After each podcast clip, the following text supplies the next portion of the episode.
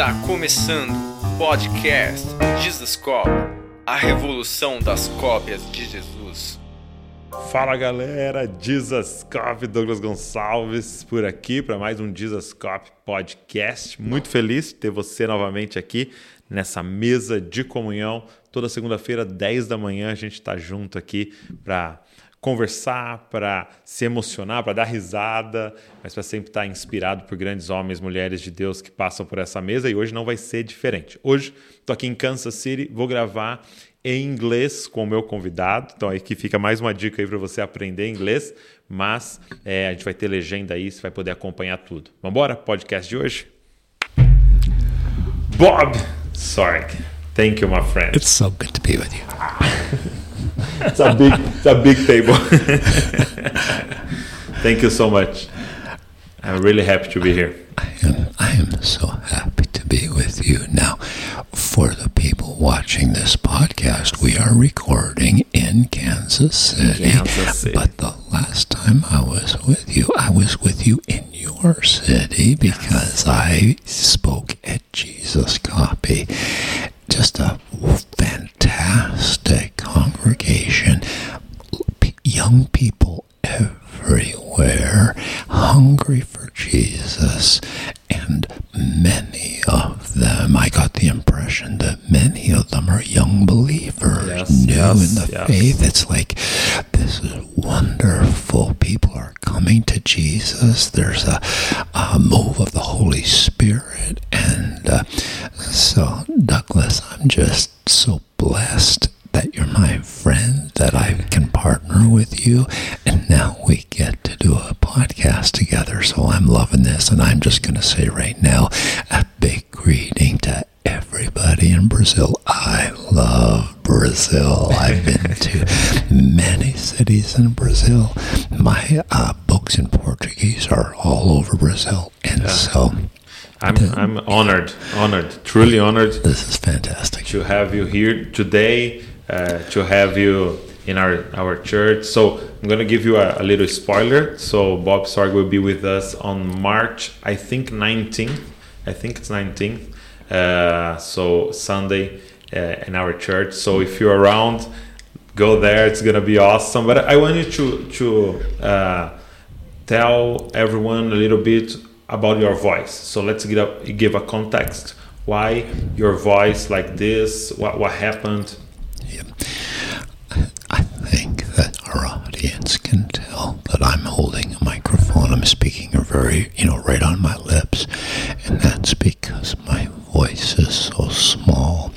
I suffered a vocal injury almost 31 years ago. That, uh, the short version, it was a bad surgery. And uh, since that time, my voice is very small. I've got maybe 5% of my voice, and uh, it's painful to use.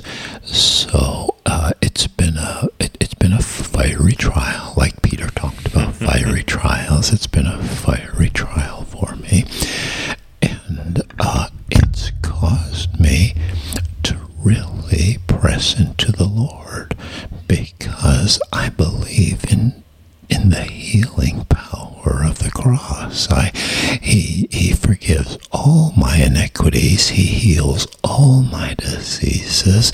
By his stripes I was healed. He's my healer.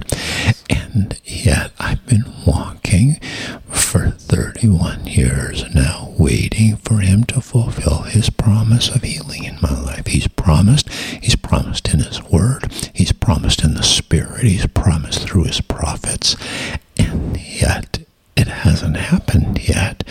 And so I've been in a fight of faith for 31 years to hold to a promise for 31 years.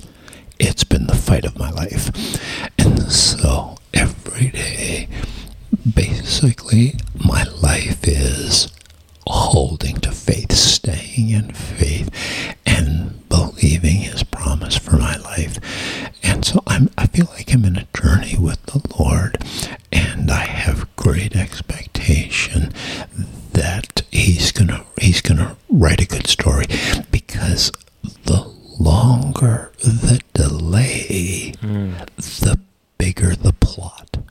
it just gets more intense, the ramifications are more significant, the fireworks is just going to be bigger.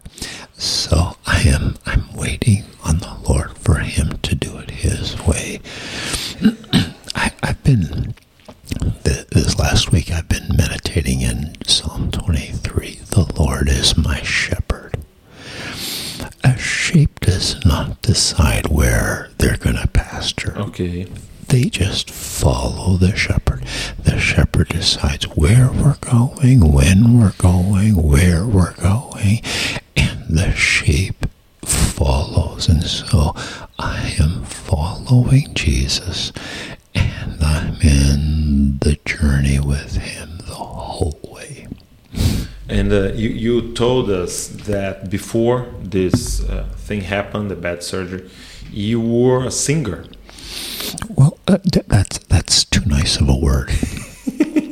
I I I did sing. I was a worship leader. Worship leader. Yeah, I was never a singer, but uh, I was a worship leader. I played the keyboard, and and I was a pastor. So for for many years, I was both the pastor and the worship leader in our church. Had a fantastic pastor worship leader relationship. I can only imagine. yeah, uh, real, good communication. Uh, yeah, so um, so I did that for many years until until this happened, and so yeah, I pastored a church for thirteen years, and um, so I've been uh, and before that I was a worship director at a Bible school, so I ran the worship program in a Bible school back in the nineteen. 80s. A lot of people watching us right now weren't even born back I wasn't born. then. Yeah, so I go I go way back. I'm a fossil. I'm I just go way back. And uh, how was it, uh, a pastor and a worship leader with no voice? How was that in the in the first days, months? Well, it was devastating because what does a pastor do that can't talk? What does a worship leader do that can't sing? And I haven't sung for nearly 31 years now. But it's interesting, Douglas. There's something about the Levitic, Levitical ministry that when God gives you a Davidic psalmist heart, you just never go, pa- you never grow past it. So I, I still feel like I'm a worship leader. I still feel like I'm a worshiper and a psalmist.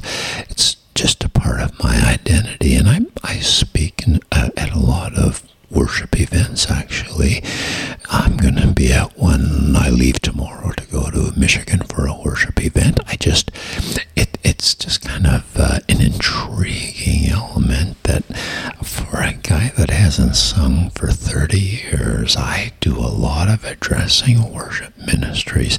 I've written books on worship, and uh, and so yeah, it uh, so the giftings and callings of God are irrevocable, and when He puts something in you, an injury you can't take it out.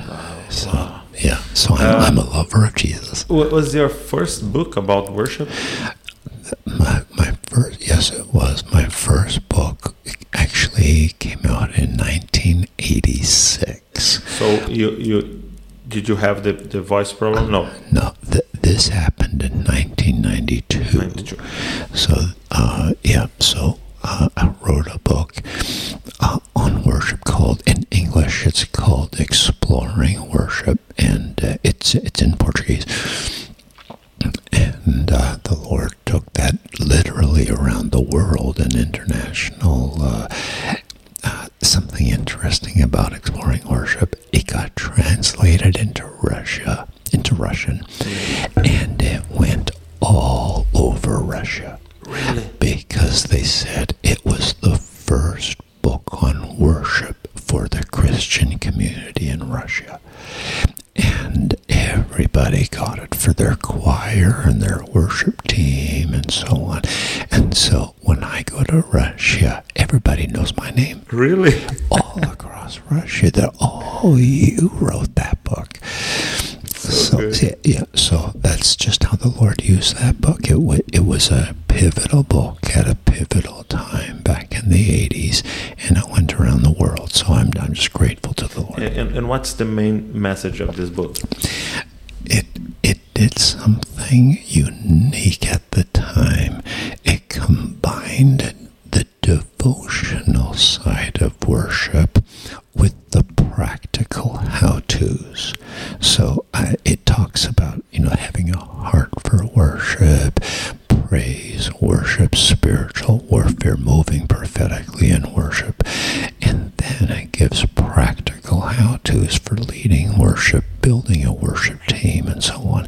And there was no book at the time; it did not exist.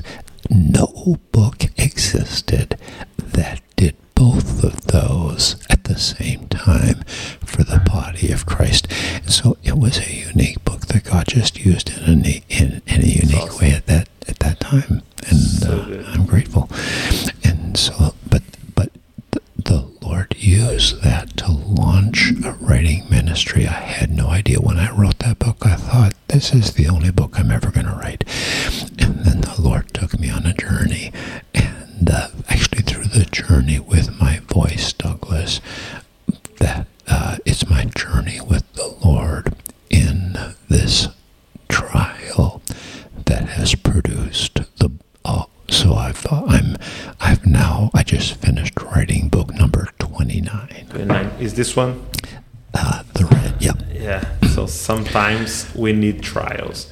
I just got. So it, you're releasing next week.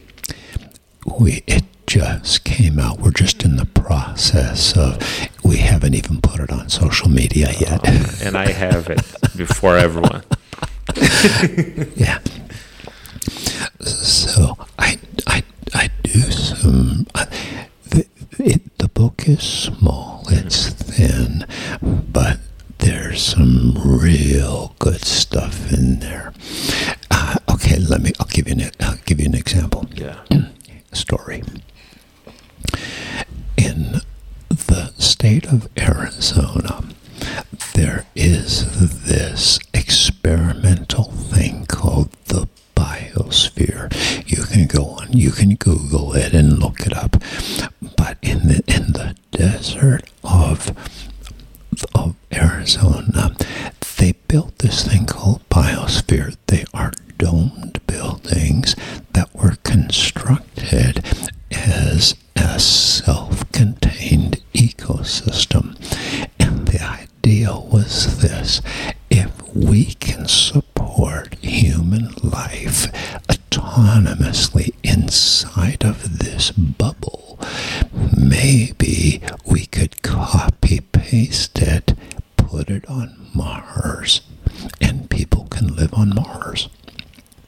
So it was a speculative scientific experiment.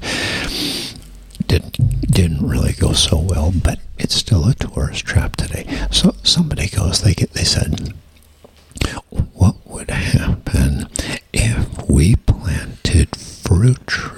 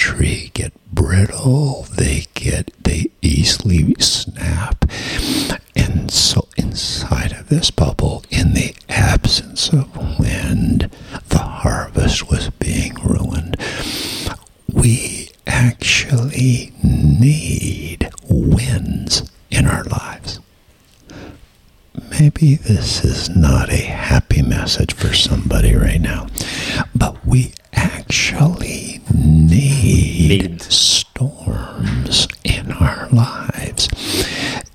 Our planet needs storms. I did a Google search on this. Anybody can Google it. There's all kinds of reasons why our planet needs storms.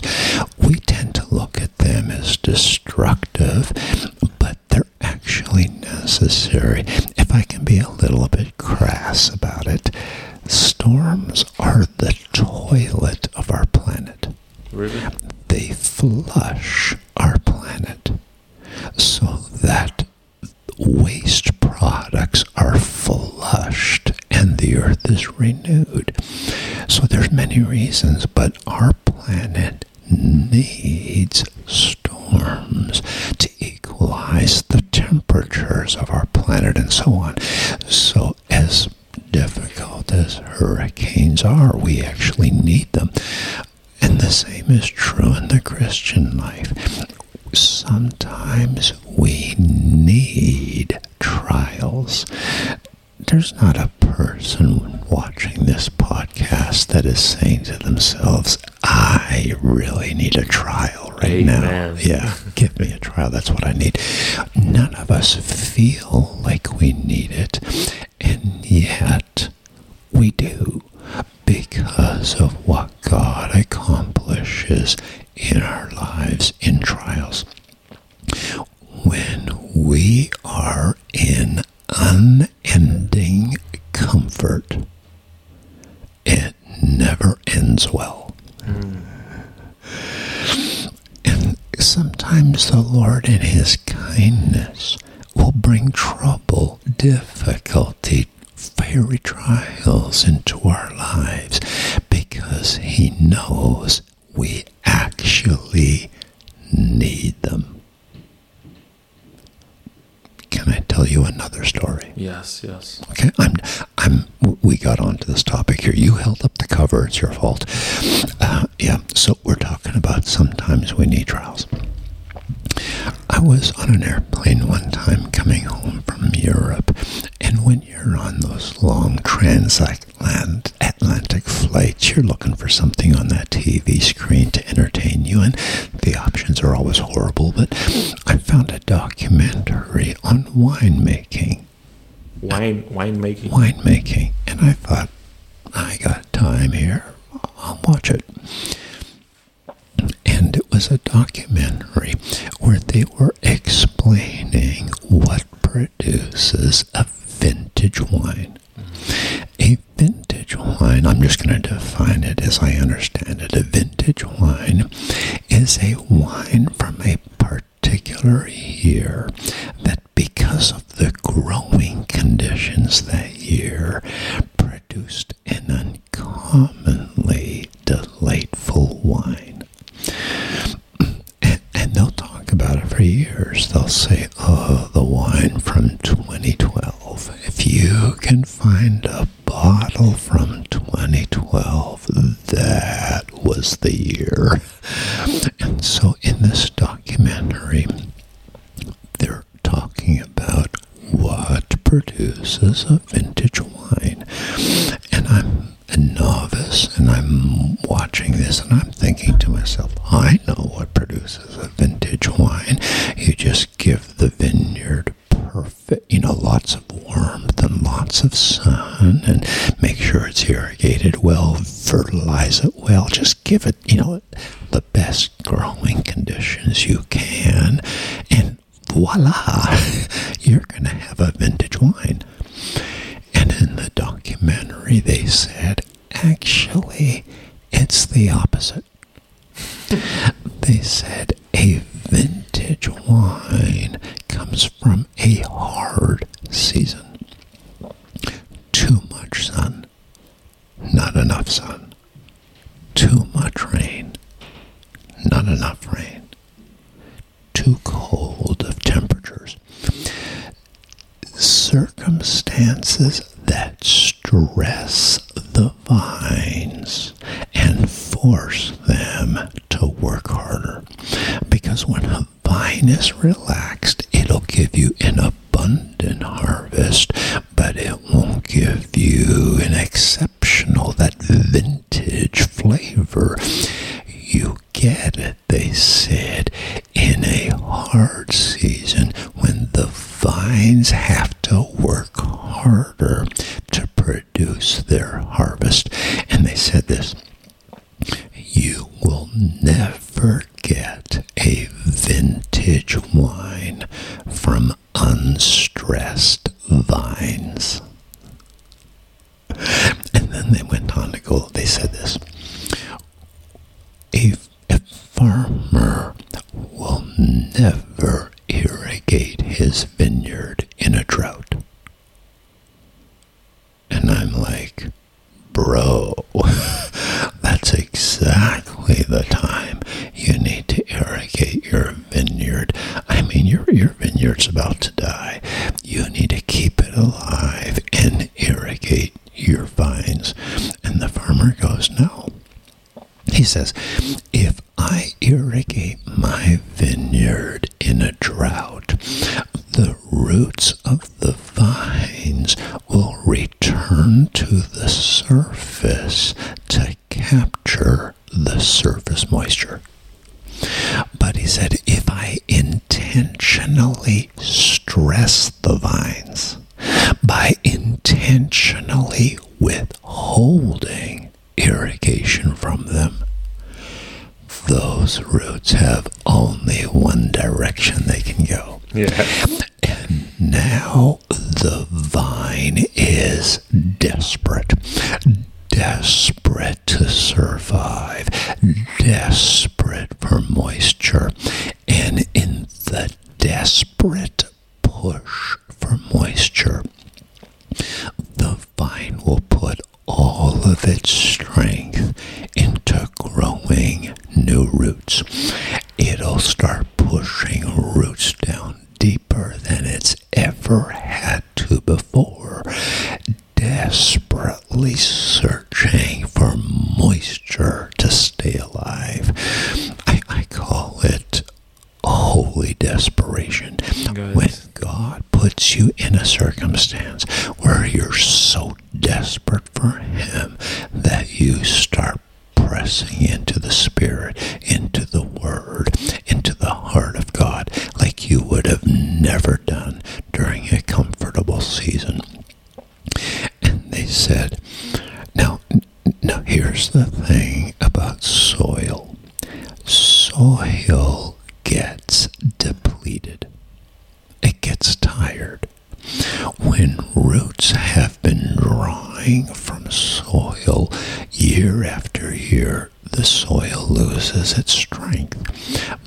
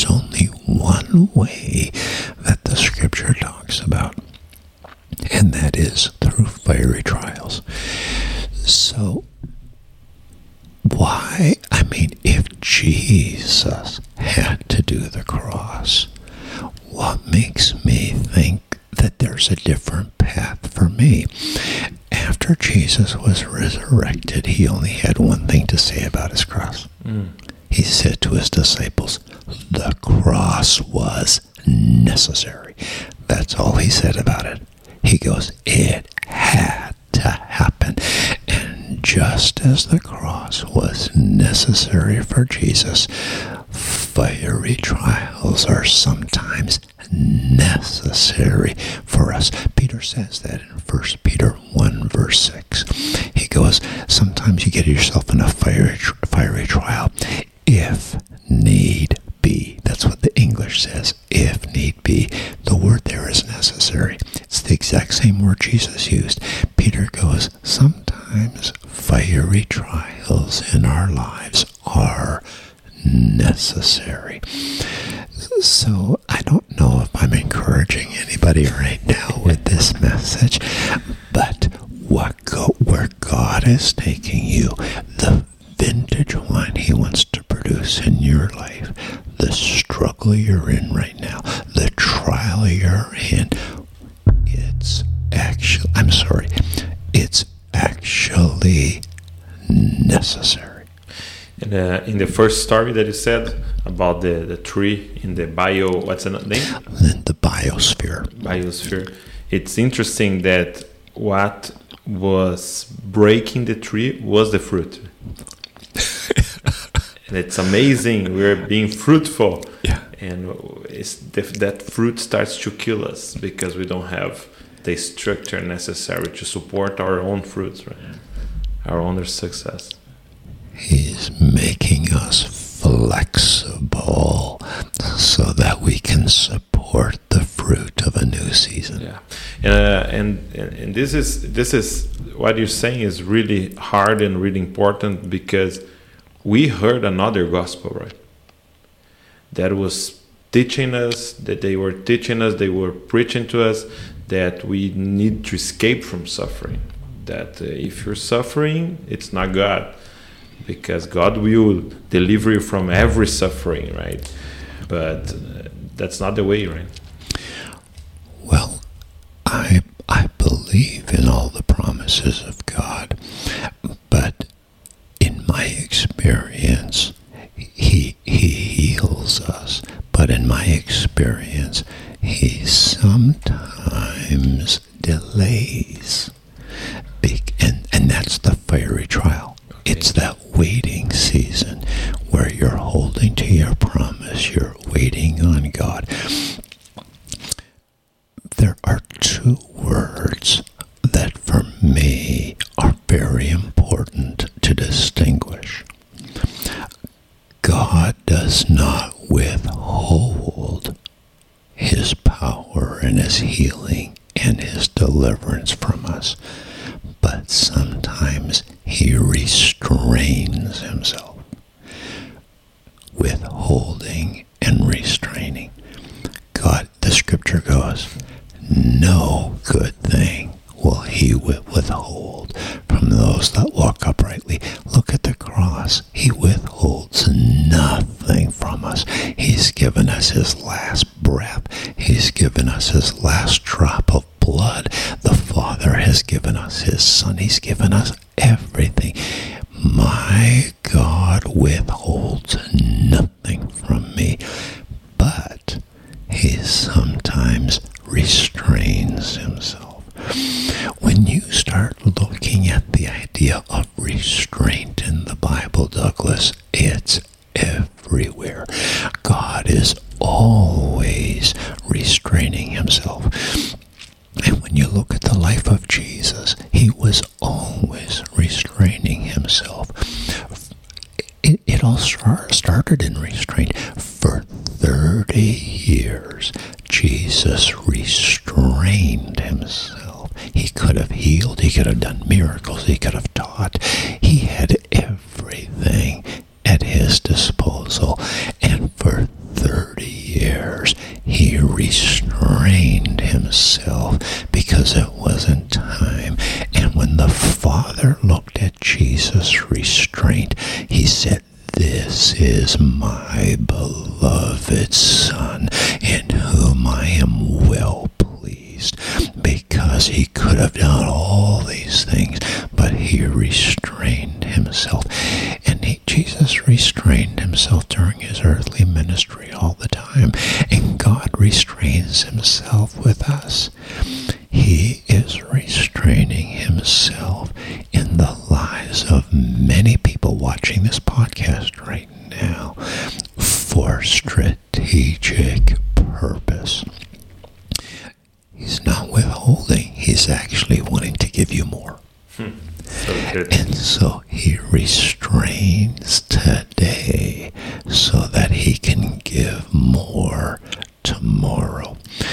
But if it, it's like, okay, I, he's like, I want to give you this, but if I give it to you now, it'll hurt you. Hmm.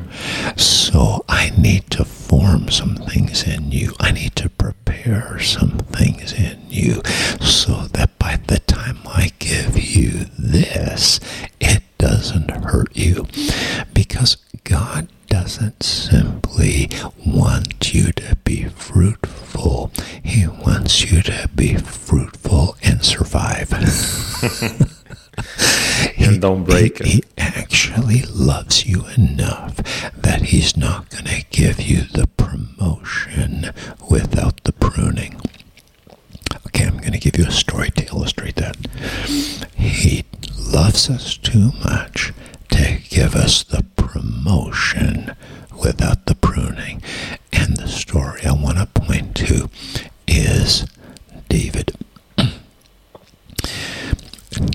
David was promoted to the high hills of the kingdom of God. I mean, he wrote psalms. He he was the beloved psalmist of Israel, king of, of I mean, he's been given an everlasting throne. So yes, God gave David the high hills of the kingdom of God. And then his son Solomon came later, and God did the same thing with Solomon, gave Solomon the high hills of the kingdom. Solomon wrote the book of Proverbs, he wrote Song of Solomon, he wrote Ecclesiastes, he inherited the kingdom from his father, and, God just, you know, poured his love on him and gave him the, the high hills. Solomon ended up a casualty. And the question is why did David gain the high hills and survive? Solomon gained the high hills and took a fall. And I believe the answer is this, Douglas. Solomon had no cave of Adullam. David had this season in his life. It's represented by the cave of Adullam, but wildernesses, deserts, it, mountains, caves, running for his life for oh, what was it, maybe 10 years. And that season prepared David for the high hills. There's a scripture that goes, and I think David says, "You you you uh, you prepared my feet like the feet of a deer." This is Psalm 18. You've prepared my feet like the feet of a deer, so that I can walk my high places. He prepares our feet in the valley, so that we can walk the mountain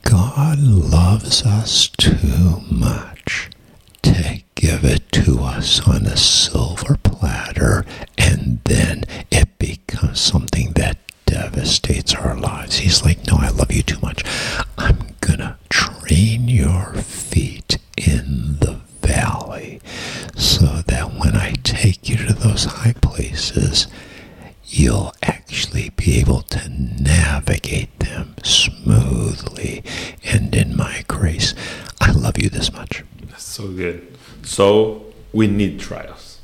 Sometimes we need trials. Yes. So good. So this this is not in Portuguese yet, of course. It's Just not in came out. Portuguese. Uh, that other book you have there is. Yes. it's not a tomb. yeah. It's a womb. Yeah. The- no, I love the name. yeah. The, in, Title. In English, it's poetic. In Portuguese, not so It's not. poetic. But this is in Portuguese, right? Uh, yes, it just came out by God Books. Just uh, just published it. It's brand new in in in Brazil. Um, Did they keep the same name? I do not know the know, right? Portuguese name. I'm sorry. So I'm gonna find and put here, okay, the cover here for you guys, and and, and uh, a link in the, the the comments here. Yes. So good. And, and I love the message of this book because, okay, I'll, I'll, I'll tell you where I got this message from. Okay. In John 16 21, Jesus is talking about the cross with his disciples. It's the night of his betrayal. He knows what's going to be coming up in just a few hours. And the disciples have no idea whatsoever. And so he's going to try to prepare them for what they're about to witness the horrific sufferings of the cross. And to prepare them for it, he gives them a metaphor. He gives them the metaphor of childbirth. And he says, when a woman goes into labor, she has sorrow because her hour has come. But when the child is born, she forgets all the sorrow because of the joy that a child has been born into the world. And he's talking about his cross. And he's basically saying to his disciples, I'm about to go into labor. The cross was God in labor. Jesus on the cross, pushing contractions, travail,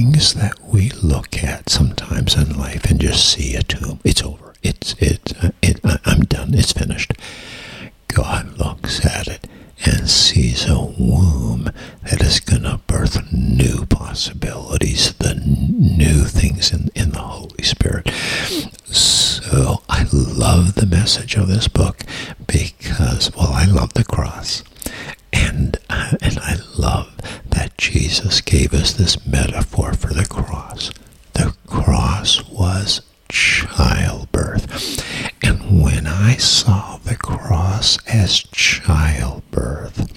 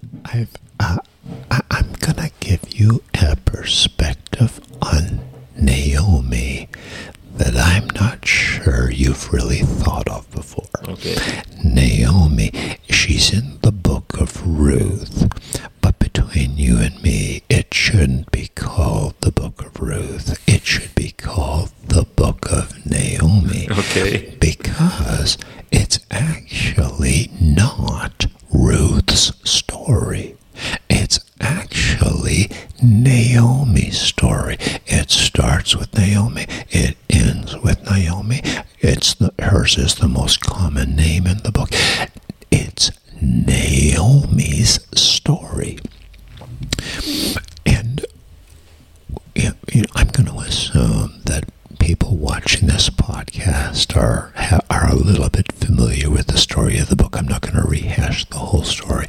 And if, if you're not, go to the book of Ruth and read it. It's a yeah, short it's a read. Short but it's a redemption story. And the idea of a redemption story is this.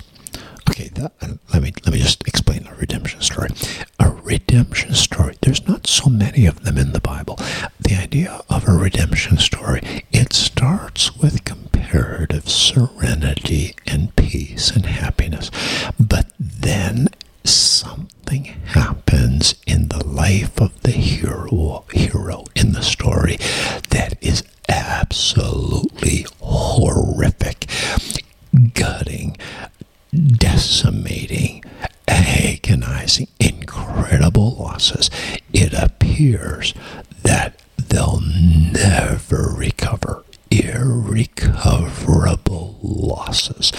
But then God redeems the story and restores not only what was lost, but so much more.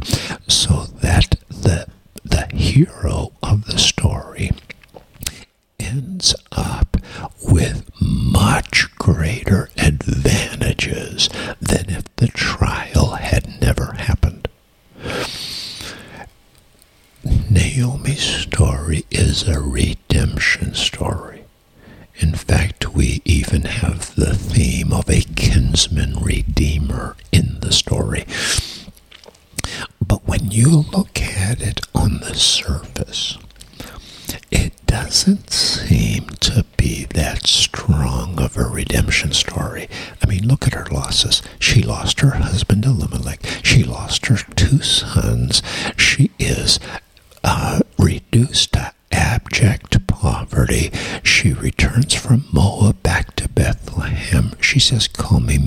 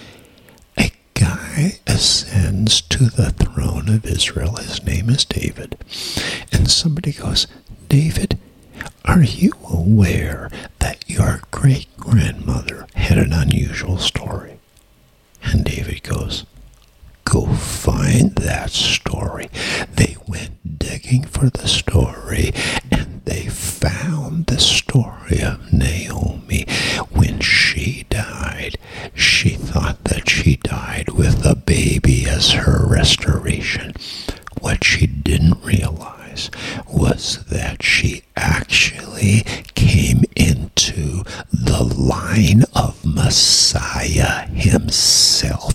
Because of her faith, she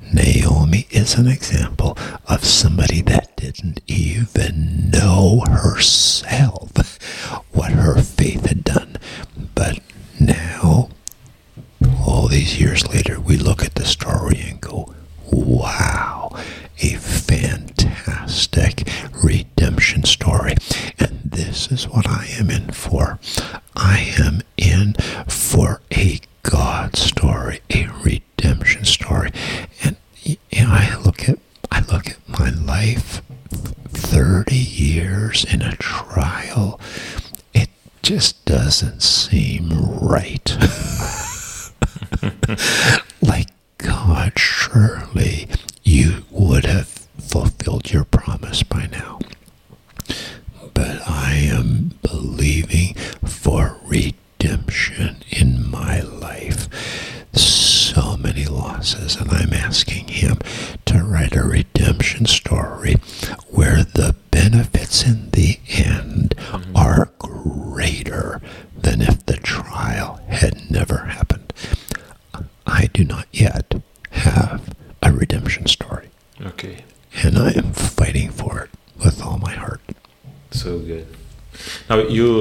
time we met here in Kansas City was the first time we met.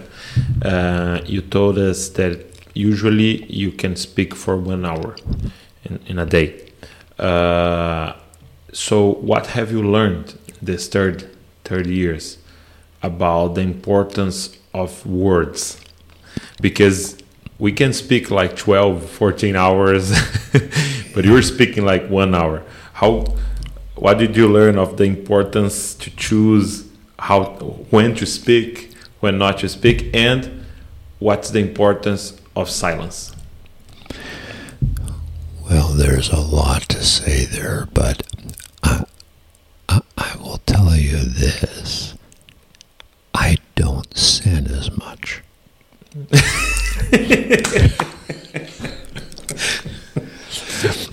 I am telling you the honest truth. There are times that if I had a voice, I would have gone off. I would have given my peace of mind, and I was physically incapable of doing it, and I don't sin as much.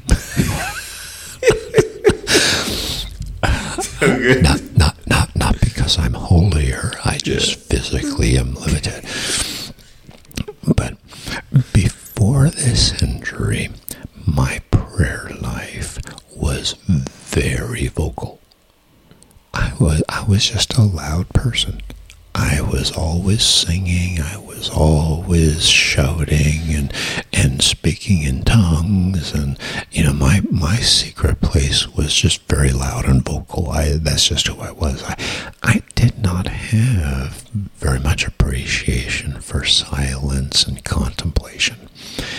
And this has forced me to enter into places I never never would have gone before. And now I value the I value contemplation. I value silence in the presence of God because here's what I've learned.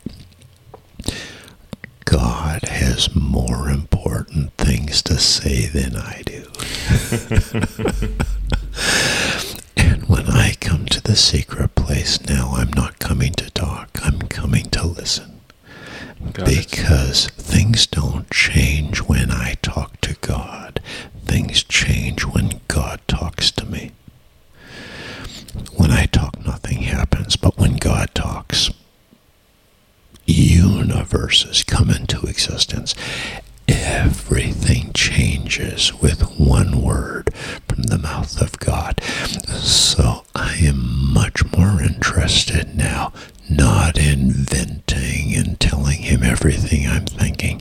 I'm much more interested now in knowing what he's thinking. So silent contemplation, listening, has become very precious to me.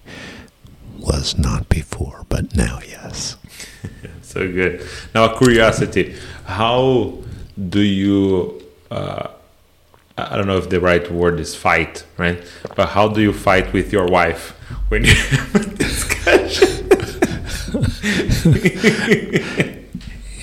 Yeah, yeah, yeah. my, my my my kids when my kids were young they would they would say dad just yelled at me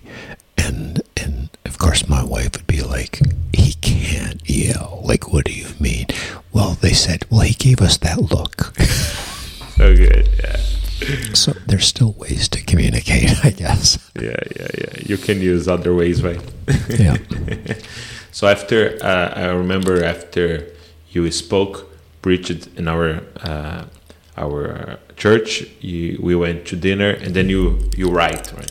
Yeah. You use the, the, the a notebook to write and communicate. Yeah. And uh, and for me it's it's a reproach. It, it's a reproach because i have these promises from god that have not yet been manifested in my life. And i live under the reproach of unfulfilled promises. And i could allow that reproach to be a burden think of it like this an unfulfilled promise is a ticking time bomb. And un- God, God always fulfills his promises. Hmm. He always fulfills his word.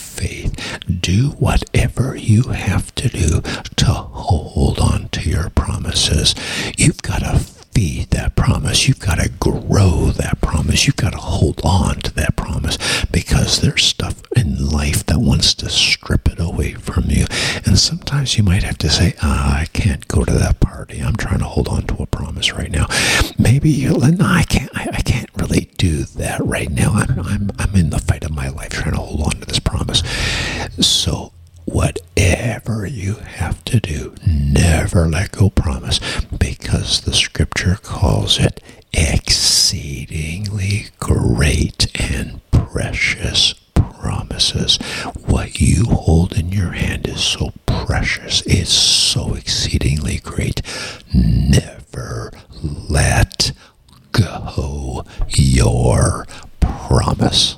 Amen. In Jesus' name. Amen. Uh, what's your most popular book?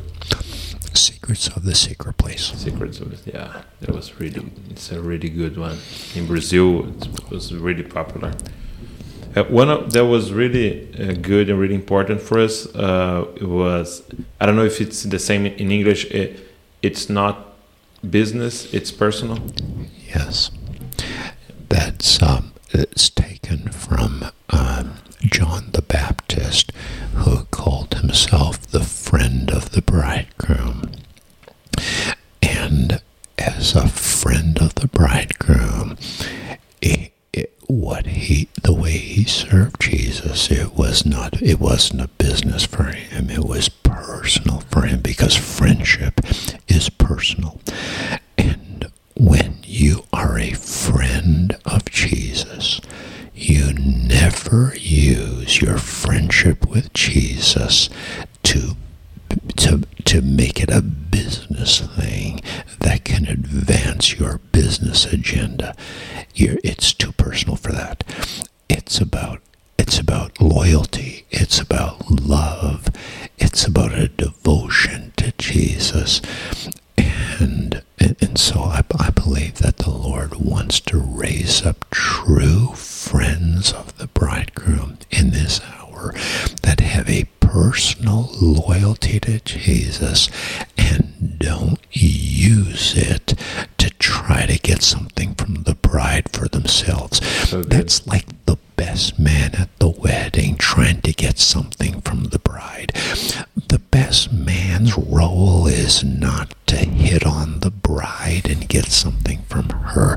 The role of the best man is to be faithful to the bridegroom, to be his best friend and stand at his side and serve him and help him. And so that's the heart of the friend of the bridegroom. My loyalty is not to the bride, my loyalty is to the bridegroom.